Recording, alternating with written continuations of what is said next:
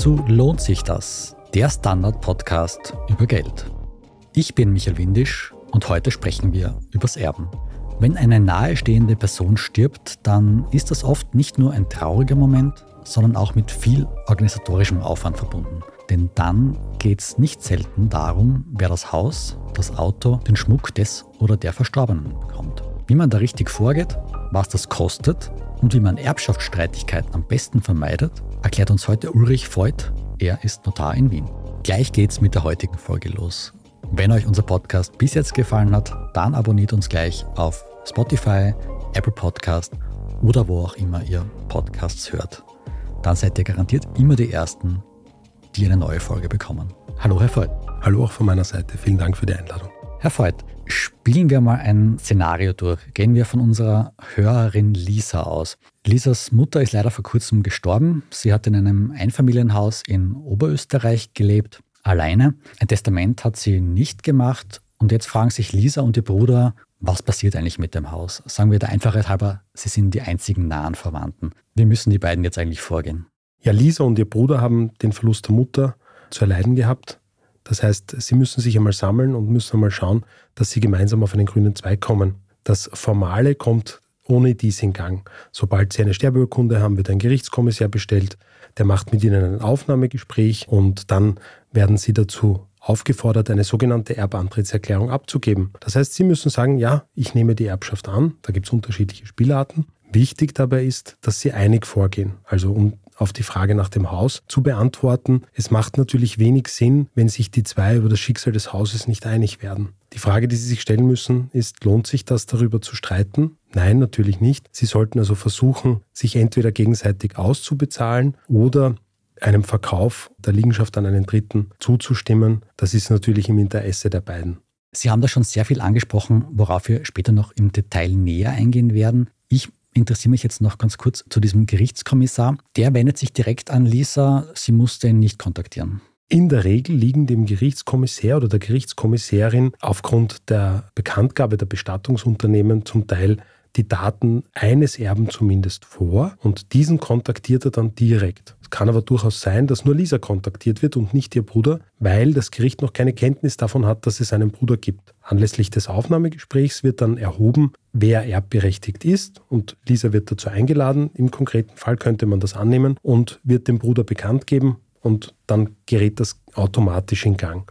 Wichtig ist aber, es kann natürlich Konstellationen geben, wo der Gerichtskommissar oder die Gerichtskommissarin keine Kenntnis von Erben hat, wo er erst weitere Nachforschungen anstellen muss. Und da kann es sinnvoll sein, durchaus proaktiv zu schauen nach dem Ablebensfall, wo ist denn der für mich zuständige Gerichtskommissar oder die zuständige Gerichtskommissarin, um aus Erbensicht das Verfahren gut in Gang zu bringen. Das lohnt sich durchaus. Mhm. Und vom Gerichtskommissar geht es dann weiter zum Notar? Oder ist das ja, schon der Notar? Der Gerichtskommissar ist der Notar. Notare haben in ihrer Eigenschaft, die ihnen vom Gesetz zugewiesen ist, auch das Gerichtskommissariat zu übernehmen. Das sind Amtshandlungen für das Gericht und das ist immer ein Notar in dem Sprengel, wo die oder der Betroffene verstorben ist. Jetzt haben wir vom Haus gesprochen. Was passiert eigentlich mit Geld, Schmuck oder dem Auto der Mutter? Da müsste man ja erst einmal schätzen, wie viel das wert ist, wenn man das zwischen zwei Personen aufteilen soll. Man versucht natürlich, die Dinge so einfach wie möglich zu lösen. Wenn sich also Erben sicher sind, dass es keine Schulden gibt, die die Höhe des Nachlasses übersteigen, dann können Sie eine sogenannte unbedingte Erbantrittserklärung abgeben und die Bewertung des Vermögens auf einfache Art und Weise vornehmen und dem Gericht gegenüber in der Vermögenserklärung erstatten. Wenn es da Zweifelsfragen gibt, mache jetzt ein ausgerissenes Beispiel. Jemand sagt, das Auto ist 100 Euro wert, der andere sagt, es ist 10.000 Euro wert. Man kann sich leicht ausrechnen. Der, der das Auto haben will, von zwei Erben, sagt, es ist wenig oder nichts wert. Der andere sagt, es ist sehr viel wert. Dann wird man darauf hinwirken, dass sie zu einer vernünftigen Betrachtung kommen. Manchmal, vor allem dann, wenn Schulden da sind, aber auch wenn man Werte wissen will, kann man eine sogenannte bedingte Erbantrittserklärung abgeben und da wird der Nachlass dann von der Gerichtskommissärin oder dem Gerichtskommissär mit Sachverständigen bewertet. Das heißt, man hat dann schriftliche Gutachten.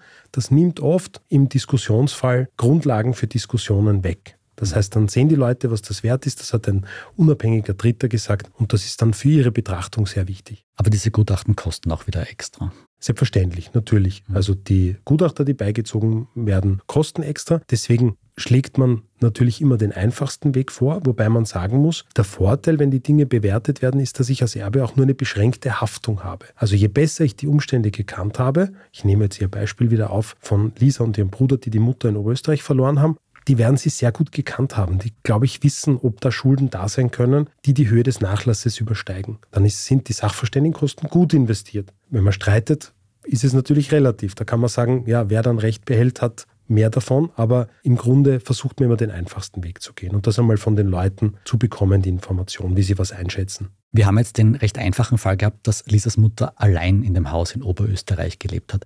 Jetzt nehmen wir aber an, sie hat dort mit ihrem Mann gelebt. Was bekommen Lisa und ihr Bruder dann? Was bekommt der Mann? Also die gesetzliche Erbfolge sieht vor, dass Ehegatten ein Drittel des Erbes bekommen und die verbleibenden zwei Drittel auf die Kinder aufgeteilt werden. Das heißt, in dem Fall würden alle ein Drittel bekommen. Man muss aber natürlich dazu sagen, dass der Ehegatte ja ein gewisses Recht darauf hat, in der Wohnung zu bleiben. Das nennt man das gesetzliche Vorausvermächtnis. Das heißt, Lisa und ihr Bruder können natürlich das Haus dann nicht verkaufen, sondern sie müssen sich über die Übernahme des Hauses gesondert einigen Entweder jeder wird ein Drittel auf das Haus angeschrieben oder man lässt es dem Ehegatten und findet einen anderen Ausgleich. Das muss man dann besprechen. Aber Wohnen ist sehr wichtig und das sieht der Gesetzgeber auch so und hat durch das Vorausvermächtnis vorgesorgt. Das heißt, der Ehegatte darf in dem Haus bleiben. Bis zu seinem eigenen Ableben. Genau, bis zu seinem eigenen Ableben. Okay. Und jetzt nehmen wir an, Lisas Mutter war zwar in einer Partnerschaft, aber war nicht verheiratet und das Haus hat auch nur ihr gehört also der Mutter. Was passiert dann mit dem Partner? Muss der ausziehen?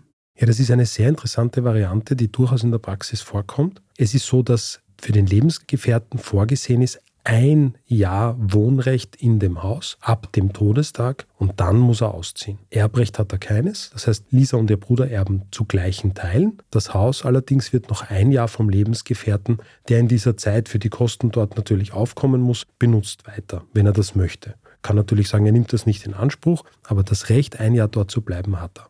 Mhm. Und jetzt gibt es ja seit ein paar Jahren auch die Möglichkeit der eingetragenen Partnerschaft. Wie schaut es da aus? Hat ein eingetragener Partner die gleichen Rechte wie ein Ehegatte?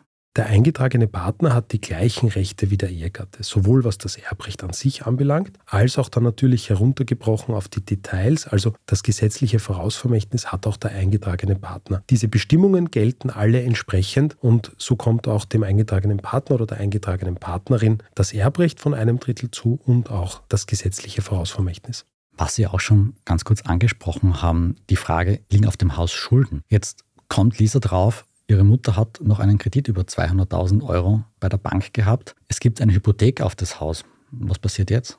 Die Erben müssen die Schulden, die ein Erblasser oder eine Erblasserin hinterlassen, übernehmen. Das heißt, man muss mit der Bank Kontakt aufnehmen, man muss der Bank mitteilen, dass man Rechtsnachfolger der verstorbenen Person ist und man muss den Kredit übernehmen. Ob die Bank dann zustimmt, dass man direkt in den Vertrag einsteigt und weiter die Raten bezahlt, ist möglich. Man kann natürlich, wenn man das Geld hat oder aus anderen Nachlassmitteln Geld zur Verfügung hat, den Kredit auszahlen. Und wenn es gar nicht geht, muss man das Haus verkaufen.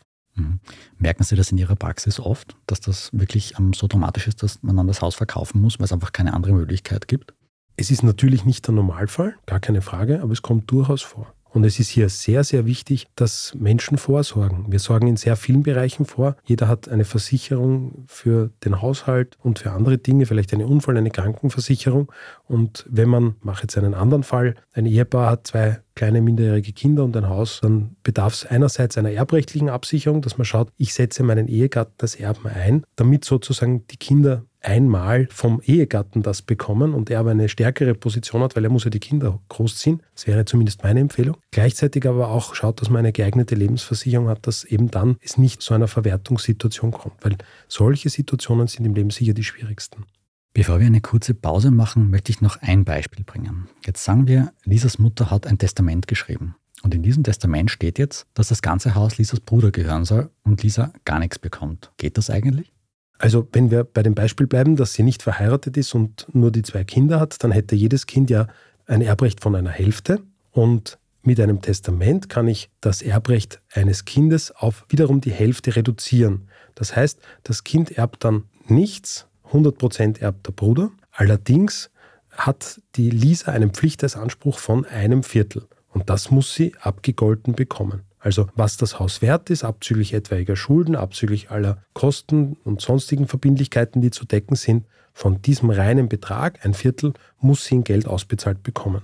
Und das ist nur unter sehr, sehr eingeschränkten Voraussetzungen entziehbar. Das kann man Lisa nicht leicht wegnehmen, sondern man muss Lisa dieses Viertel belassen, außer sie hat wirklich eine gravierende Handlung, die mit gerichtlicher Strafe bedroht wäre, gegen die Mutter gesetzt. Oder sie hat über einen Zeitraum von sagen wir 20 Jahren keinen Kontakt, wie es in einer Familie üblich ist, mit der Mutter gepflogen, dann könnte man dieses Viertel auf ein Achtel reduzieren. Kriegen muss sie jedenfalls was. Denn Kinder, nur Kinder und Enkelkinder, aber nicht sozusagen Eltern oder Geschwister, haben ein Pflichtheitsrecht.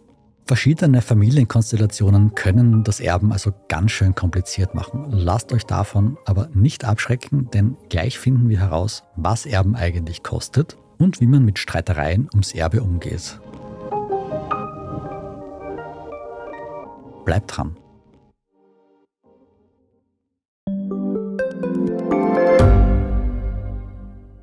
Gibt es außerirdisches Leben? Haben Tiere ein Bewusstsein? Können wir durch die Zeit reisen? Es gibt so viele große Fragen, die uns Menschen seit Jahrtausenden beschäftigen. Aber erst jetzt kann die Wissenschaft Antworten darauf liefern. Oder neue Rätsel entdecken. Ich bin Tanja Traxler. Und ich bin David Rennert. Im Standard-Podcast Rätsel der Wissenschaft gehen wir großen Fragen der Menschheit auf die Spur. Wir fragen Wissenschaftlerinnen, was in schwarzen Löchern passiert. Wo die Aliens bleiben. Und die Fusionskraftwerke. Und wo die Mathematik an ihre Grenzen stößt. Rätsel der Wissenschaft. Jeden Mittwoch eine neue Folge. Überall, wo es Podcasts gibt.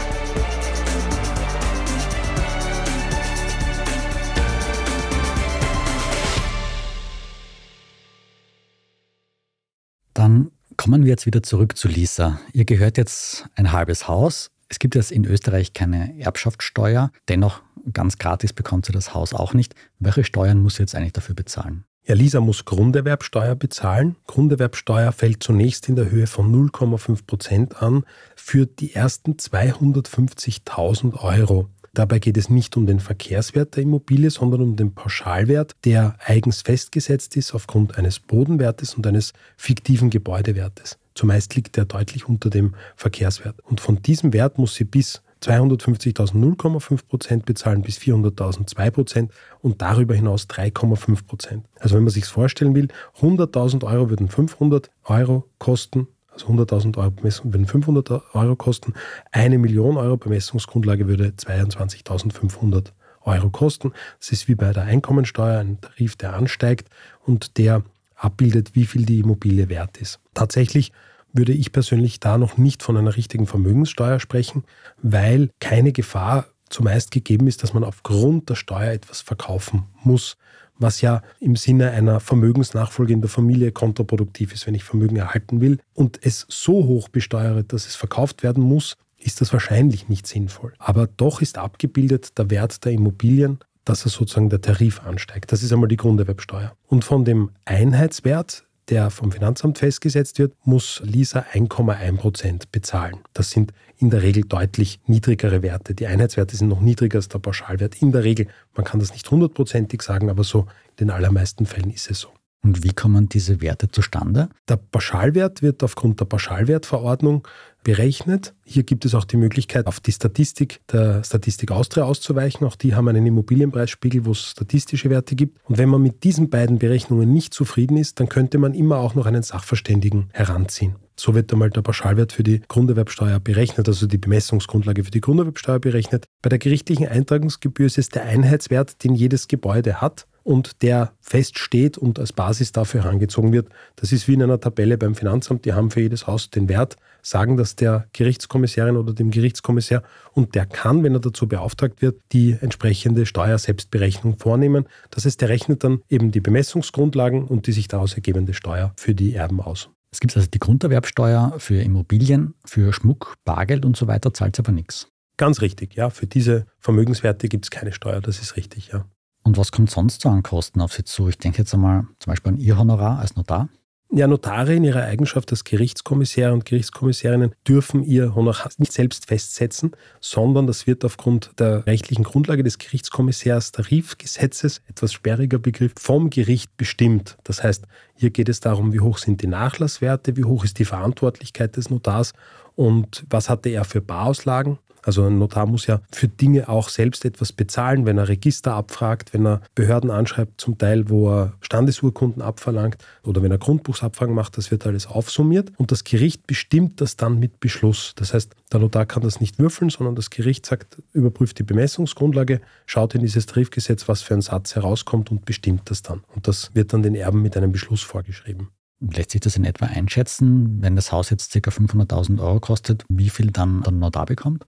Die Frage finde ich insofern sehr gut, weil man hier noch einmal rückkoppeln kann, die Steuerberechnungsmodelle und sagen kann, die Grunderwerbsteuer kann ich anhand des Pauschalwertes, der aber nicht der Verkehrswert ist, festsetzen und die gerichtliche Eintragungsgebühr vom Einheitswert. Und die Gebühren des Notars werden außer es wird die Immobilie von ihm mit einem Sachverständigen bewertet, von der Bemessungsgrundlage Einheitswert festgesetzt. Also wenn das Haus von Lisa wirklich einen Verkehrswert von 500.000 Euro hätte, könnte es sein, dass der dreifache Einheitswert beispielsweise 60.000 Euro beträgt und die Gebühr des Notars wird dann von 60.000 Euro bemessen. Nicht ist das so, wenn es Streitigkeiten gibt, wenn der Gerichtskommissar ein Inventar zu errichten hat, wo er einen Sachverständigen beiziehen muss, dann sieht das Gesetz vor, ist die Bewertung nach dem Liegenschaftsbewertungsgesetz aufzunehmen. Aber sonst ist der Einheitswert ein niedriger Wert, der für diese Gebührenbemessung herangezogen werden muss. Beim Stichwort Streitigkeiten möchte ich gleich einhaken. Jetzt haben Lisa und ihr Bruder das Haus, aber der Bruder möchte das Haus unbedingt verkaufen, weil er möchte selbst eine Wohnung kaufen. Lisa ist sich nicht so sicher, also sie hängt irgendwie an dem Haus, vielleicht möchte sie auch selbst einmal drin wohnen, möchte also erst einmal behalten. Wie finden die beiden eigentlich eine Einigung?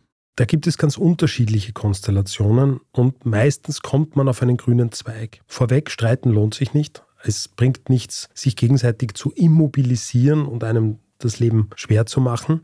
Man muss versuchen, einen Interessensausgleich zu schaffen. Es ist so, dass ein Hälfteanteil einer Liegenschaft natürlich weniger wert ist, wenn ich einen Hälfteanteil verkaufen will, als die gesamte Liegenschaft. Weil es gibt wahrscheinlich keinen Markt für die Hälfte der Liegenschaft. Das müsste man dem sagen, der verkaufen will. Weil dem müsste man begreiflich machen, dass er ja nur eine Hälfte hat und dass der Preis für die Hälfte nicht 50 Prozent vom Gesamten sein können, weil es wird ja nicht verkauft. Lisa möchte ja nicht verkaufen. Das könnte, wenn das Verständnis weckt, ein Türöffner dafür sein, dass Lisa einen etwas niedrigeren Preis zahlen muss an ihren Bruder, aber in Zukunft das Haus erhalten kann damit. Das Haus ist ja, wenn es im Eigentum gehalten wird, ja nicht etwas, was man verjuxen und verjubeln kann. Man könnte auch eine Besserungsklausel vereinbaren. Man könnte sagen, aber wenn du es dann verkaufst, dann zahlst du mir das natürlich auf, dass die Differenz darauf, was du mir jetzt weniger gibst. Aber es wären dann zumindest geklärte Eigentumsverhältnisse. Und wenn Lisa dort mit ihrer eigenen Familie wohnt, dann soll es dem Bruder recht sein. Und er hat aber auch was gekriegt, was aber nicht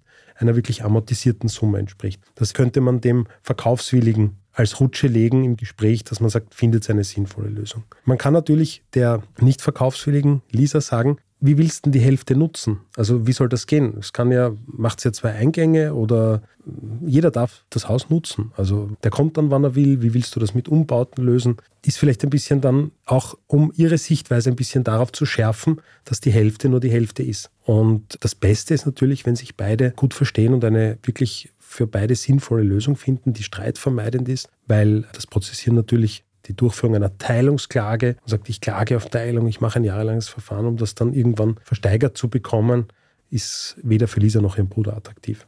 Wie oft kommt es eigentlich vor, dass Menschen bei in der Kanzlei dann zu streiten beginnen? Ich würde sagen, dass man schon sehen muss, dass in Verlassenschaften nach dem Ableben eines meist nahestehenden Menschen sehr viele Emotionen im Spiel sind. Es bricht da schon einiges über einen herein. Man muss sich das ja nur persönlich selber überlegen. Und persönlich schreckt mich das auch immer ein bisschen dieser Gedanke, was ist dann, wenn es mich einmal betrifft. Und so versuche ich Verständnis für die Leute aufzubauen, dass sie vielleicht nicht in voller Stärke vor einem sitzen. Und gerade da braucht es eben die Notarin oder den Notar, der hier ein bisschen versucht, allen Versuchen, in einen Konflikt zu geraten, den Wind aus den Segeln zu nehmen. Da macht es manchmal Sinn, dass man Personen die Möglichkeit gibt, Erben die Möglichkeit gibt, getrennt vorzusprechen. Dass man sagt, erzählen Sie mir Ihre Geschichte, an einem anderen Tag als ihre Schwester in dem Fall. Einfach vor dem Hintergrund, dass ja der Notar unabhängig ist und ja gar nicht weiß, wer Recht hat. Und es ist auch nicht wesentlich, dass er weiß, wer Recht hat, sondern es hat ja jeder von beiden Recht. Aber ich glaube, es ist dann schon die Aufgabe der Notarin als Gerichtskommissär, dass sie beiden bewusst macht, wenn gestritten wird, dass das für alle Beteiligten psychisch und auch finanziell eine große Belastung darstellt. Und das hilft durchaus, wenn man dem Ganzen Zeit gibt, um Streitigkeiten dann letzten Endes auszugleichen und zu vermeiden. Aber es ist eben nicht nur die große Belastung, die man durch den Verlust eines Menschen erleidet, es ist natürlich auch etwas, wo einem das Leben noch einmal abläuft und wo man sagt, wo sind da Kränkungen passiert, wo habe ich mich übervorteilt gefühlt. Und wenn man selber Kinder hat, weiß man, man kann eh nur alles falsch machen. Man legt sie in ein Bett, das zu kurz ist, dann schneidet man ihnen die Beine ab oder man legt sie in ein Bett, das zu lang ist, dann zieht man ihnen die Beine lang. Das hat der Erwin Ringel, glaube ich, einmal gesagt. Und mit dem sind wir sehr häufig konfrontiert. Das kommt durchaus vor. Also Sie fungieren da gewissermaßen auch als Mediator. Und wenn es aber zu keiner Einigung bei Ihnen kommt, wo geht es dann hin vor das Gericht? Also man muss unterscheiden. Es gibt Fälle, wo wirklich behauptet wird, dass ein früheres Testament durch ein späteres aufgehoben wurde und das spätere Testament sei nicht formgültig. Da gibt es Streitpositionen, die einfach vor Gericht dann ausgestritten werden müssen, wenn man sich nicht einigen kann. Das gibt es sehr, sehr selten, aber es kommt durchaus vor. Wenn man sich über die Aufteilung des Vermögens nicht einig wird, dann findet man in den allermeisten Fällen irgendwann doch eine Lösung. Und es ist nicht etwas, was für ein streitiges Gericht gehen muss. Aber dieser Erbrechtsstreit, der zwar im Außerstreitverfahren, aber doch als streitiges Verfahren nachgebildet durchgeführt wird, der ist sehr, sehr selten. Nehmen wir an, Elisas Mutter hat sich schon zu Lebzeiten entschieden, dass sie ihr Haus an ihre Kinder übergeben will, weil sie in eine kleinere Wohnung ziehen will zum Beispiel. Läuft da das Prozedere gleich ab wie bei einem Erbe? Also wenn man zunächst bei der steuerrechtlichen Sache beginnt, dann sind die Steuern gleich. Es ist also kein Vorteil, dass man etwas zu Lebzeiten verschenkt oder erbt. Das ist gleich, das macht keinen Unterschied. Tatsächlich ist es so, dass es durchaus Sinn macht, darüber nachzudenken, ob man die Vermögensweitergabe schon zu Lebzeiten vornimmt, weil es den Vorteil hat, dass man Dinge offen ansprechen kann. Lisas Mutter ist ja noch Teil des Ganzen und kann sagen, vielleicht, wenn sie jetzt in dem Fall das Haus dem Bruder geben möchte und nicht der Lisa, dass sie sagt, du sollst aber ausgeglichen werden und über deinen Pflichtteil hinaus und wir nehmen dich mit an den Tisch und besprechen das, wie das funktionieren könnte. Vielleicht auch dadurch, dass das Haus irgendwann einmal von deinem Bruder verkauft wird, aber um euch das jetzt zu ersparen, gebe ich das gleich an ihn weiter, sichere mir ein Wohnrecht, ein Belastungs- und Veräußerungsverbot. Das kann durchaus Sinn machen. Aber das Prozedere ist dann eben eher so dieses, ich möchte zu Lebzeiten vorgesorgt haben. Ich möchte das geregelt haben und es damit den Kindern ein Stück weit leichter machen. Und dieser Ansatz bringt die Leute natürlich schon dazu, dass sie zu ihrer Notarin gehen oder zu ihrem Notar und das vorbesprechen. Wichtig dabei ist, es gibt ja auch eine sogenannte Immobilienertragssteuer. Ist vielleicht ein bisschen verwunderlich, was das mit Verlassenschaften zu tun hat oder mit Schenkungen. Aber es ist so, dass es bei der Immobilienertragssteuer eine sogenannte Hauptwohnsitzbefreiung gibt. Das heißt, ich kann eine Immobilie steuerfrei verkaufen, wenn ich dort einen Hauptwohnsitz habe. Und wenn ich jetzt die Immobilie an meine Kinder verschenke, die dort nicht ihren Hauptwohnsitz haben, dann vernichte ich mir diese Hauptwohnsitzbefreiung. Das heißt, wenn auch alle einig sind und man sagt, ist der Verkauf denkbar, wenn sie dann einmal in eine kleinere Wohnung ziehen oder in ein Pflegeheim und die Leute sagen, ja, das machen dann meine Kinder, dann muss man sagen, hm, das ist vielleicht nicht so eine gute Idee. Wenn der Verkauf wirklich denkmöglich ist aufgrund der Physiognomie der Immobilie, dann muss man vorsorgen und sagen, besser behalten, die Hauptwohnsitzbefreiung nutzen und dann das Geld an die Kinder vererben. Das muss man ein bisschen im Auge haben. Das ist ein kleiner Mausefalleneffekt. Das Thema Erbschaftssteuer haben wir schon kurz gestreift heute. Die gibt es ja in Österreich seit 2008 nicht mehr. In letzter Zeit aber vor allem poppt das Thema in der politischen Debatte schon immer wieder sehr auf, speziell für Superreiche oder Millionäre. Was spricht eigentlich gegen eine Erbschaftssteuer? Warum wurde die überhaupt abgeschafft?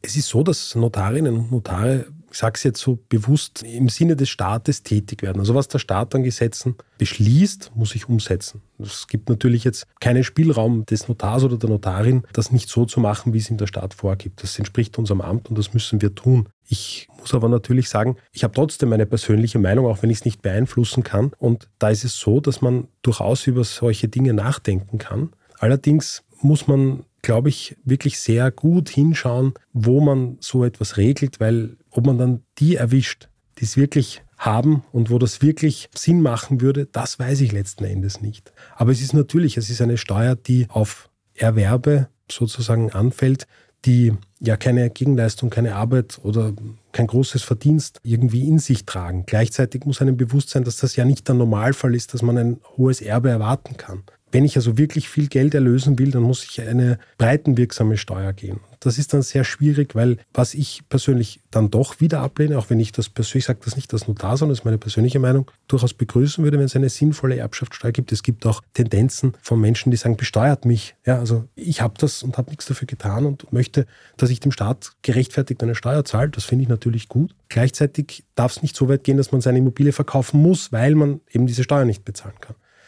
Da einen Mittelweg zu finden, das wäre wünschenswert, sage ich mal. Aber das ist nur meine Privatmeinung und nicht jetzt sozusagen offizielle Position eines Notars oder einer Notarin, weil wir müssen das so umsetzen, wie es der Gesetzgeber vorsieht. Eine sehr, sehr hitzige Debatte, jedenfalls in die wir heute gar nicht mehr im Detail einsteigen können. Aber um unser Gespräch heute noch einmal abzurunden, was sind die wichtigsten Tipps, die Sie jemandem geben können, damit das Erben möglichst stressfrei abläuft? Es beginnt schon dabei, dass man zu Lebzeiten wahnsinnig viel regeln kann. Es kommen durchaus Menschen zu mir, die sagen, ich möchte für meinen Erben vorsorgen, dass er nicht mit der Bestattung belastet ist. Das ist natürlich kein angenehmes Thema und man schiebt das oft hinaus, aber ich kann zu Lebzeiten meine Bestattung regeln, sage ich dann immer, wenn Sie das wollen. Das ist oft doch eine ganz große Belastung finanzieller Natur, aber natürlich auch hier Entscheidungen und Wege zu machen, also hier kann man einiges erleichtern. Gleichzeitig kann man durch die Verfassung eines Testamentes den Hinterbliebenen das Leben durchaus leichter machen. Lebensgefährten haben kein Erbrecht. Das muss ich dick unterstreichen. Ja, also Stiefkinder, Lebensgefährten haben kein Erbrecht, das muss ich mit einem Testament sichern. Und da gibt es oft, wie soll man sagen, traurige Momente, wenn man dann sagt, ja, Erben tut wer anderer, obwohl ich da eigentlich wie ein Kind, sozusagen in einem Verhältnis wie ein Kind mit dem Erblasser stand. Und auch als Erblasser kann man sagen, streitet euch nicht, ja, seid gut miteinander, das bringt ja nichts. Ja. Also oft so bodenständige Dinge helfen durchaus. Ich nehme also mit, beim Erben bekommt man zwar was und hoffentlich nicht nur Schulden, es ist aber auch immer mit einem gewissen Aufwand verbunden und kostet auch immer etwas. Herr Freud, vielen Dank für das Gespräch. Ich sage herzlichen Dank. Vielen Dank euch fürs Zuhören. Ich hoffe, auch unsere heutige Folge hat euch gefallen. Wenn ja, dann gebt uns doch eine gute Bewertung auf Spotify, Apple Podcasts oder wo auch immer ihr Podcasts hört. Oder empfehlt lohnt sich das gleich an eure Freundinnen und Freunde weiter. Wenn ihr Fragen, Anregungen, Wünsche, Beschwerden habt, schreibt uns ein Mail an podcast.derstandard.at. Ich bin Michael Windisch, ciao und bis zum nächsten Mal.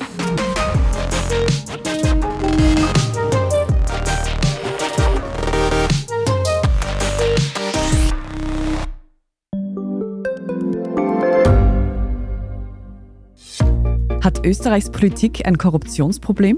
Wie wird der Ukraine-Krieg enden? Und warum wird alles immer teurer? Ich bin Tobias Holub. Und ich bin Margit Ehrenhöfer. Wir stellen die brennenden Fragen unserer Zeit. Und die Standardredaktion liefert Antworten. Im Thema des Tages, Montag bis Freitag um 17 Uhr, überall, wo es Podcasts gibt.